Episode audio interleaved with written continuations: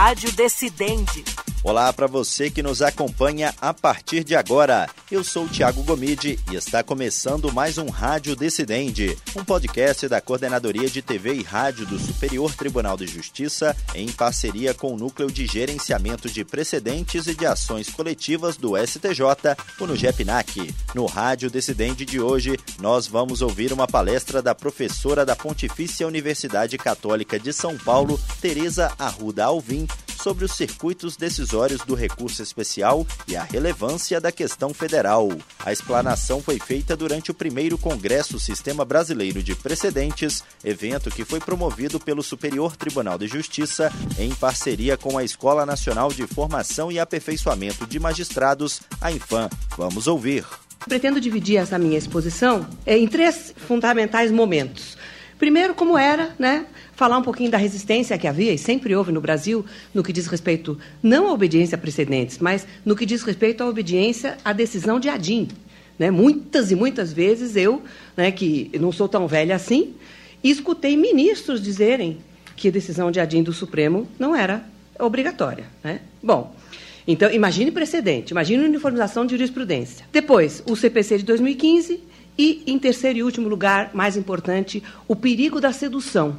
E o que seduz? Seduz essa perspectiva da possibilidade de automação da aplicação dos precedentes. Bom, é, acho que o, o, quem estuda processo, é, sendo ministro, sendo advogado, tem um compromisso moral. Um compromisso moral em buscar soluções que tornem o sistema mais operativo de um lado e a prestação jurisdicional mais qualificada do outro. Né? Eu sou advogada e acho que tenho o compromisso moral de sustentar posições que visem a esses dois objetivos, e não sustentar posições que tem que caber o recurso, que tem que caber o recurso, tem que caber o recurso, assim como os processualistas ministros né, devem se abster de ter esse olhar enviesado para o processo de dizer, não, esse não cabe, não, esse a gente não aguenta, não, olha os números, olha os números. Né?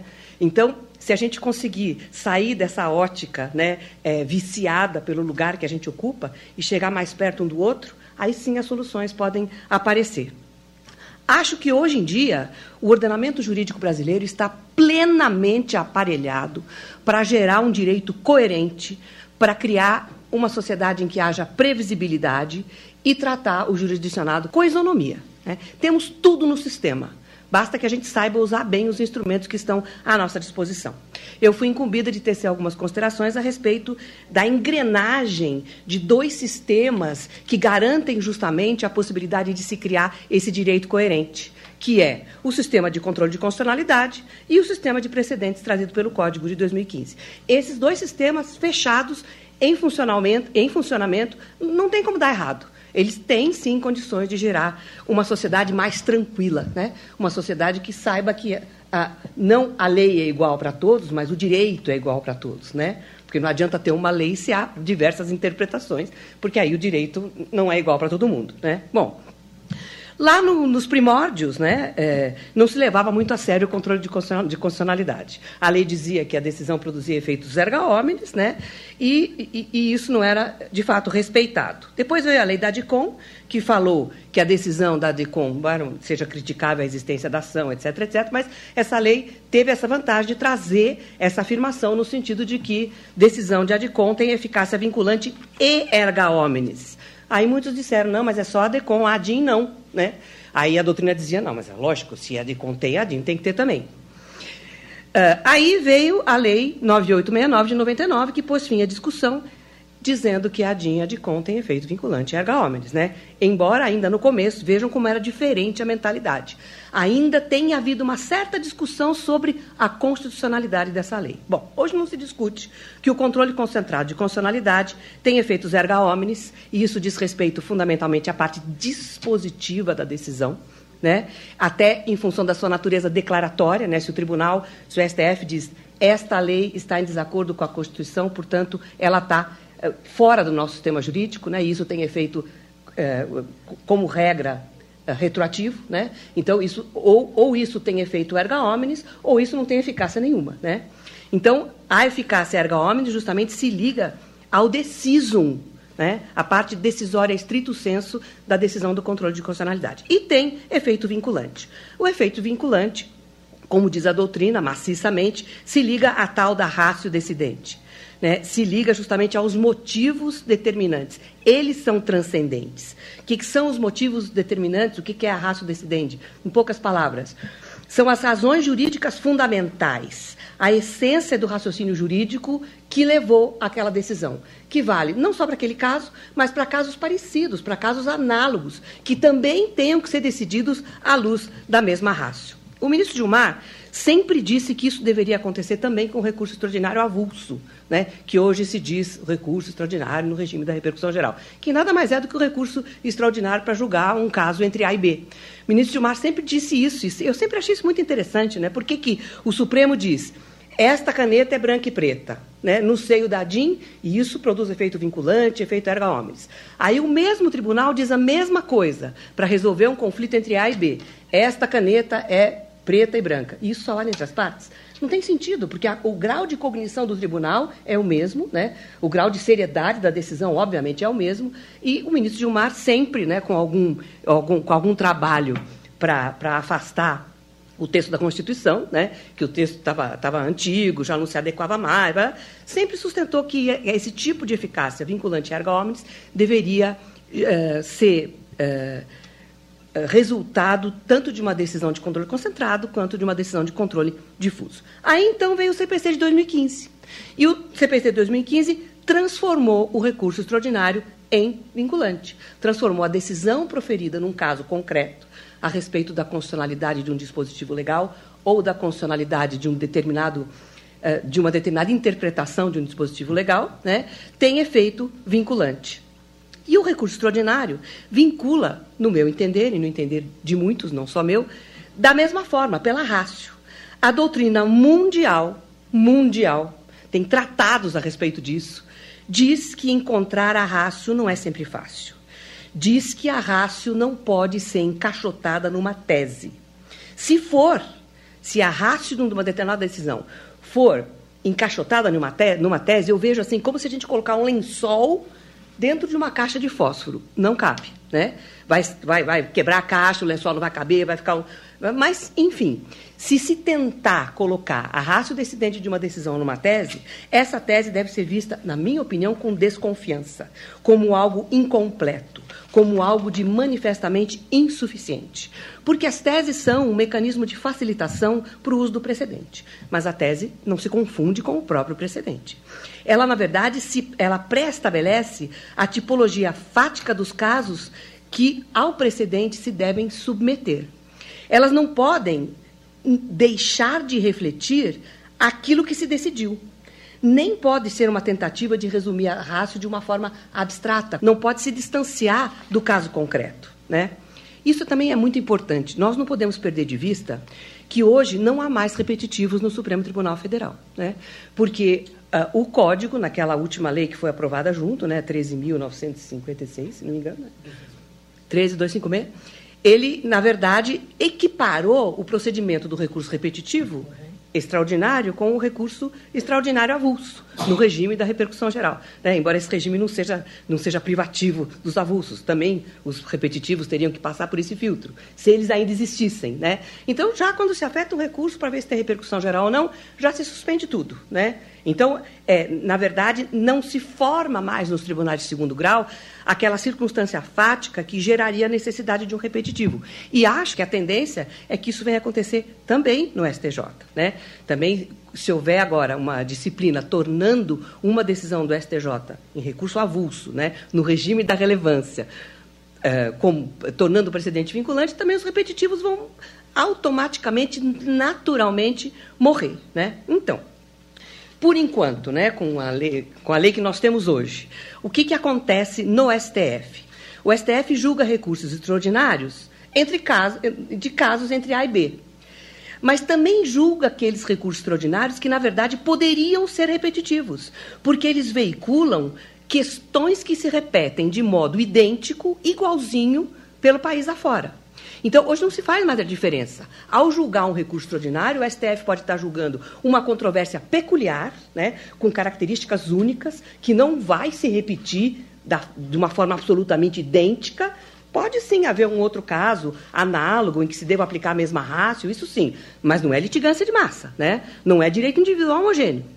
Então, o STF julga casos assim, né, entre eh, duas empresas, e também julga casos entre duas empresas que, no regime anterior, né, antes de o recurso extraordinário ter se transformado num, num, num veículo de produção de um precedente vinculante, seria julgado por, pelo recurso repetitivo. Nesses casos, as teses funcionam bem. E elas só podem, no meu entender, conter o resultado do recurso, nunca a rácio. Né?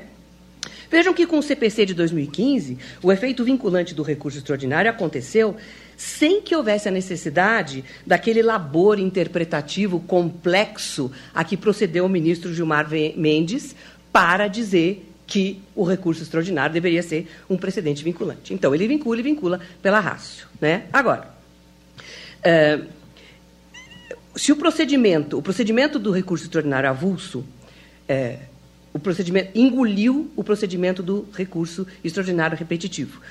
É, e, e, o STF continua julgando esses casos que seriam repetitivos. É importante que se, que se saliente que, quando o tribunal está julgando esses casos que se repetem de forma idêntica no país inteiro, é, a complexidade e o refinamento do trabalho com precedentes a partir, com precedentes que vinculam a partir da rácio, é dispensável.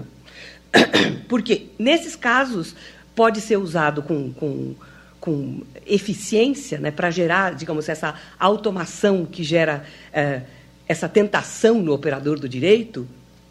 É, a tese pode ser usada nessa circunstância como elemento facilitador, porque, de fato, ela delimita a zona de certeza aplicada a rácio. Na verdade, a tese nada mais é do que uma hipótese específica da aplicação da rácio. Agora, e eu passo aqui para a terceira e última parte da minha exposição, em que eu disse que teceria algumas uh, observações a respeito dessa tentação que todos nós temos, né? mas principalmente os julgadores.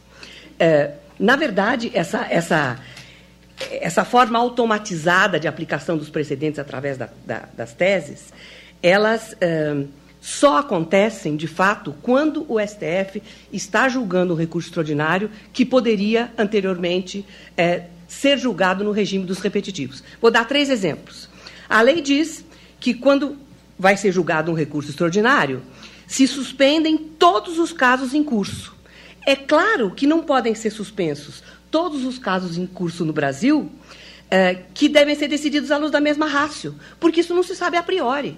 Eu só posso suspender a priori os casos idênticos, né? os casos que se discute se é constitucional cobrar taxa de matrícula e numa, numa, universidade pública. Mas eu não posso suspender os casos em que se discute sobre uh, exame final, sobre taxa de expedição de diploma, não. Eu vou suspender a priori só os casos idênticos. Né? E o regime do recurso extraordinário, nessa, nessa como diria meu filho, nessa vibe de, de automação, ele só dá certo em casos assim. Né? Então, esse entusiasmo de que a gente vai decidir agora, a gente pega um texto legal aqui e uma tese aqui e coloque aí, aí a decisão está pronta, é algo que deve ser visto com muito cuidado. Né? É, outro exemplo. A tese, então, depois de julgado o recurso extraordinário, deve ser aplicada, pura e simplesmente aplicada, aos processos que estavam suspensos. Né? Como você vai fazer isso num caso em que o precedente é, não vai vincular pela rácio, quer dizer, no contrário, não vai vincular senão pela tese. Né? Como é que você vai aplicar automaticamente a todos os outros casos que devem ser decididos à luz da mesma rácio? E terceiro e último exemplo. O juízo ACO, e isso eu acho muito, muito importante, o juízo ACO pode negar seguimento a um, a um recurso extraordinário quando o STF já, ti, já tenha julgado a matéria. Muito provavelmente isso vai acontecer também com uh, o STJ. A disciplina hoje só fala eh, em casos repetitivos, não, casa, não fala em recurso especial avulso. Mas vejam, na verdade, o órgão ACO só pode fazer isso, só pode negar seguimento a um recurso extraordinário quando já há um mesmo caso decidido anteriormente idêntico, né, em que se aplicou a mesma tese, mas não em que se tenha aplicado a mesma rácio, à luz da qual deve ser decidido esse caso que quer subir e eu não deixo. Porque se o órgão a qual fizer isso, na verdade, ele está julgando mérito. Ele está dizendo, olha aqui, esse caso aqui, em que está se discutindo a respeito de curso de especialização, o STJ, o STF já decidiu que não se pode cobrar a taxa de matrícula. Esse recurso aqui ele tem que ter ser decidido com base na mesma raça, então ele não vai subir. No meu entender, o órgão a qual não pode fazer isso. Ele só pode negar segmento, só pode negar a subida, só pode negar o acesso ao Supremo Tribunal Federal quando o caso é idêntico, quando a vinculação é óbvia pela tese, mas não pela rácio. Né, sob pena de se transferir a competência do julgamento de mérito do recurso extraordinário para o órgão ACO. Bom, se então as teses são um elemento facilitador da aplicabilidade dos precedentes, obviamente ela não pode ser vaga. Né? Então, vejam uma tese, ela tem que fazer necessariamente menção ao caso. Então, vejam uma tese que fosse redigida assim. É possível a suspensão de fornecimento de energia elétrica por inadimplemento da fatura por até três dias. Vaga. Qual é o caso? E se se tratar de um hospital? A tese se aplica? Não se sabe. O exame da tese não resolve. Porque a tese, no meu entender, nesse caso, está mal feita porque ela não faz referência ao caso concreto. Vejam esse exemplo que é pior ainda. É do Estado a responsabilidade pela morte de detento quando essa morte ocorre dentro do estabelecimento carcerário. Mas como? Em qualquer hipótese, né? O caso foi um suicídio. Mas e aí? Ele estava fugindo, ele estava com uma gilete na mão, ele estava atacando um carcereiro, né? É, é, claro que essa tese ela é muito vaga, né? Então ela não vai cumprir a sua função, que é a facilitação uh, da aplicação do sistema de precedentes. Na verdade, na minha opinião, eu sei que isso não vai acontecer, né? Mas na minha opinião, esse tipo de caso não deveria nem gerar a redação de uma tese, porque a tese não ajuda. Né? Por quê? Porque às vezes as pessoas não percebem que esse não é um caso em que a leitura da tese, não sei se vocês lembram daquele um caso que foi rumoroso, mas foi antes do Código de 2015, que gerou muitos comentários, que era o repetitivo da assinatura básica. Né? Então, é um caso binário, é um caso típico para repetitivo. Ou é devida ou não é devida, né? não tem variação. Né? Então, nesses casos, é que as teses são úteis. Né? Nesses casos aqui, o ideal seria que não fossem nem redigidas teses. Mas como são, que não sejam assim, né? que, que haja menção necessariamente ao caso concreto. As teses não podem ser abstratas. Né? Esse é um exemplo, na verdade, de uma súmula. E é claro que a gente está percebendo aqui, né, principalmente os mais velhos, que já, que já estavam na, na lida com o direito nessa época, enquanto só havia as súmulas vinculantes, né? Esse é um exemplo de uma súmula vinculante. Mesmo os problemas que existem com as teses. Né? Então, banco, essa é do STJ, não é do STF. Banco responde por fortu, o banco responde por fortuito interno. Basicamente, essa é a tese. Qual é o caso? O caso é uma conta aberta para um fulano que foi ao banco com documentos rouba, roubados. Né? Então, na verdade, até a tese ainda precisa estar errada, né? porque não é um fortuito, não é caso fortuito, é culpa, é negligência. Né? O funcionário do banco não examinou adequadamente os documentos daquele fulano que estava lá querendo abrir uma conta. Né? olha a tese: um banco responde por fortuito interno, né? súmula, na verdade.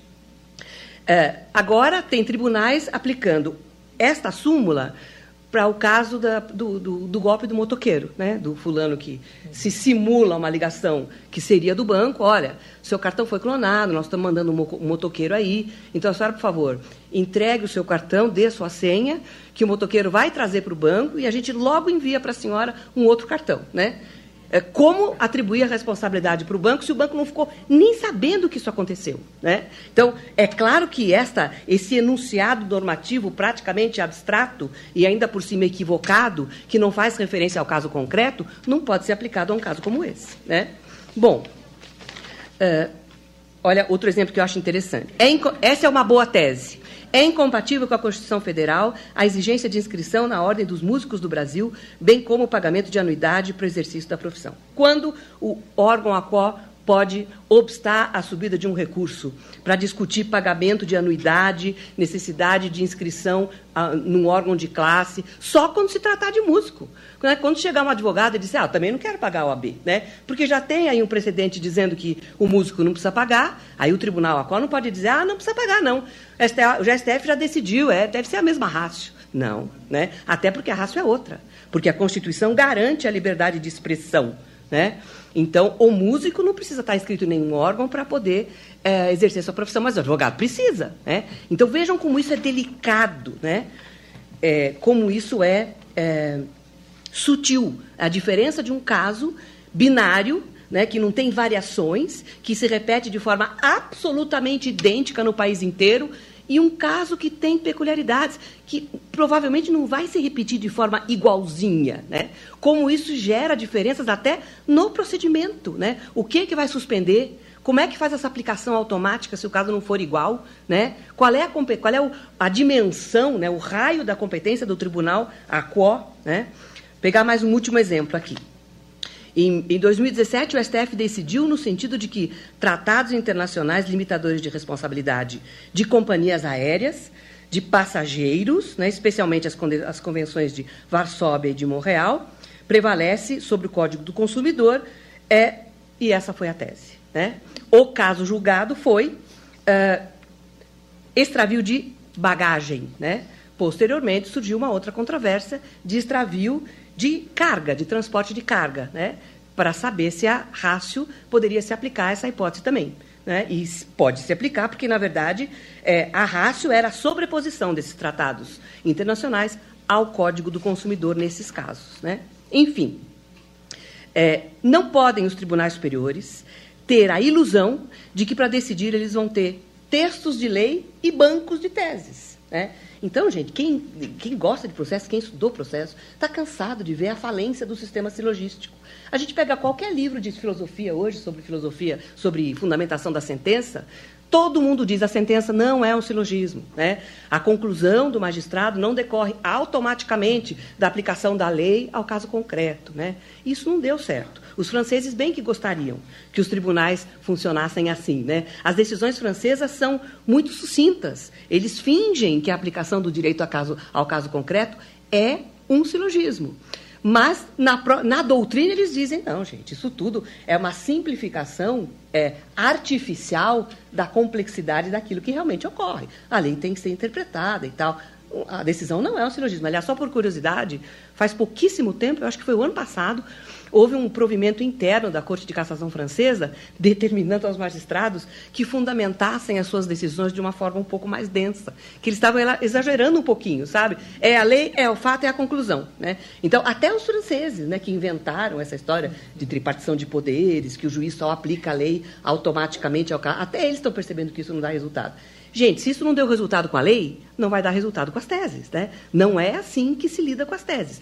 A não ser nos casos em que o STF está julgando realmente casos repetitivos, né? É, só que engraçado, né? Como eu observei rapidamente, é o mesmo problema que nós tivemos com as súmulas. Mas quando a gente lidava só com as súmulas vinculantes, a gente já sabia que tinha que ler os acórdons, né? Eu acho que porque o volume era menor, havia um certo conformismo com essa necessidade de se saber de onde essa súmula vem. Hoje não. Hoje a tentação é a aplicação pura e simplesmente das teses. Bom, para terminar, teses em controle concentrado. Né? Eu sei que esse é um problema muito discutido aqui no STF, né? há ministros que são contra, há outros que dizem que basta a própria emenda, é, a emenda, outros que dizem que não, que deve haver tese. E, na minha opinião, no caso de, nos casos de controle concentrado, a DIN, a DICOM, a DPF, essas teses devem ser redigidas. Acho que elas podem conter a rácio, sem deixar de fazer referência à situação concreta que deu origem à ação, que não é propriamente um caso concreto. Né? Um caso no sentido de um, um controle de um, de um, conflito que tem havido entre A e B. Né? Olha que tese bonita, né? contexto. Ação direta contra o artigo 40, inciso 5 da Lei Complementar número 20 de 1999 do Estado do Tocantins, que previa a possibilidade de porte de armas como prerrogativa dos membros da Procuradoria-Geral do Estado. Esse é o caso. A tese é inconstitucional por violação à competência legislativa privativa da União, lei estadual que concede porte de armas a procuradores do Estado. Né?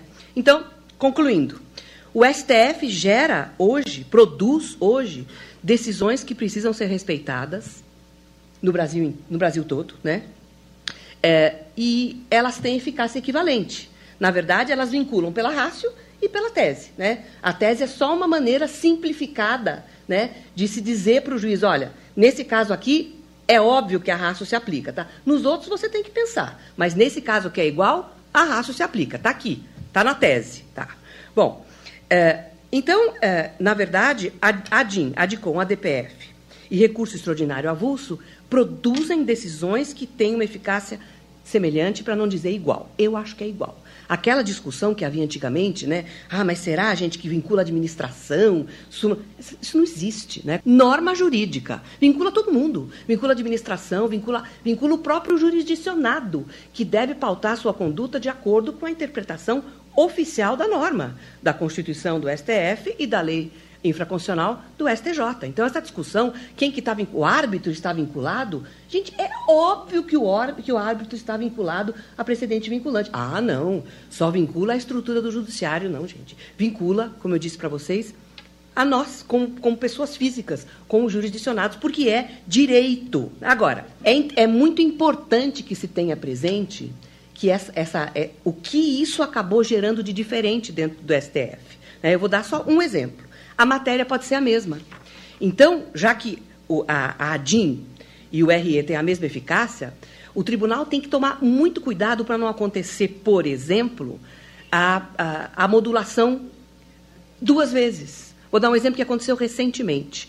É, alguns anos atrás, houve uma DPF em que se discutiu sobre a constitucionalidade da súmula 331 do TST. Né, foi uma sessão muito bonita, com votos muito bem dados, com a missa e cúria, etc. Né? Essa súmula é aquela que dizia que qualquer tipo de terceirização, salvo aquelas previstas na própria súmula, seria ilícita. Né?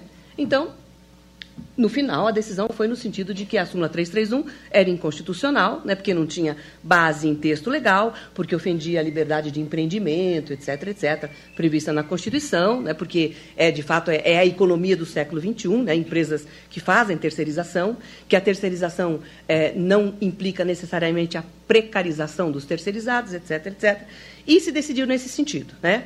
É, houve pedidos no sentido de que não houvesse modulação, por quê? Porque se houvesse modulação, essa decisão ficaria esvaziada, porque já havia uma lei permitindo a terceirização. Então, o que a gente queria, na verdade, remediar eram as situações do passado. Né? Houve essa decisão, proibida a terceirização, acabou. Tá. É, sem modulação. Anos depois, né, recentissimamente, esta mesma matéria voltou a ser julgada pelo Supremo agora num recurso extraordinário avulso, né? Porque não havia nenhum outro recurso que dissesse que, que olha, vejam como, como, como é difícil, né, a gente montar um procedimento, porque o recurso extraordinário poderia ter o seu segmento obstado se a matéria tivesse sido decidida no outro extraordinário, mas não em ADIM. Né? O que agora é um absurdo, porque todos esses instrumentos levam a precedentes qualificados, né, da mesma forma, com o mesmo tipo de eficácia. E o que é que se fez? Bom, felizmente, no que diz respeito ao mérito, a decisão foi igual. Né? De fato, súmula inconstitucional, a terceirização era permitida, pá, pá, pá, pá, pá. E agora vamos modular. Falei, bom, então aconteceu exatamente aquilo que o Fábio criticou, aquilo que a ministra criticou, um intervalo muito grande entre a decisão e a modulação. Aqui, em função de uma falta de percepção de que a decisão anterior tinha exatamente a mesma eficácia que vai ter essa, né? E que, portanto, essa modulação atingiria também, né? Todo mundo, né? Com efeito erga omnes, né? Bom, uh, tudo isso para nós é muito novo, né? E nosso sistema é muito peculiar. Nós já temos um sistema de controle de constitucionalidade com inspiração europeia e inspiração americana. Né? Agora nós temos precedentes vinculantes, em grande medida precedentes à brasileira, né? que são justamente os precedentes que vinculam pela tese, né? para resolver litigância repetitiva, litigância de massa. É, na minha opinião, é, o, que é, o que há de mais importante em tudo isso que eu estou dizendo para vocês, nessas provocações, enfim, nesse compartilhamento de reflexões, é que a gente tem que pensar tudo tendo como único objetivo que o sistema gere mais previsibilidade, que a gente tenha condições de construir no judiciário um direito coerente, né, e numa, numa palavra, né, que nós possamos, né, através desse tipo de cooperação que acontece, inclusive nesses eventos que eu acho assim maravilhosos, né, construir uma sociedade melhor, né, para os nossos filhos, para os nossos netos, né, em que as empresas estrangeiras queiram investir, né, porque tem segurança jurídica, porque os tribunais não mudam a torta direito as suas soluções e etc. Então, era isso. Muito obrigada pela atenção de vocês. Essa foi, portanto, a fala da professora da Pontifícia Universidade Católica de São Paulo, Tereza Arruda Alvim, sobre os circuitos decisórios do recurso especial e a relevância da questão federal. Lembrando que essa palestra foi feita durante o primeiro Congresso Sistema Brasileiro de Precedentes. Esse foi mais um Rádio Decidente. E antes de encerrar, lembra você ouvinte que este e outros podcasts produzidos pela Coordenadoria de TV e Rádio do Superior Tribunal de Justiça estão disponíveis nas plataformas de stream de áudio de sua preferência. E você também pode nos acompanhar pela programação da Rádio Justiça. Até o próximo episódio. Rádio Decidente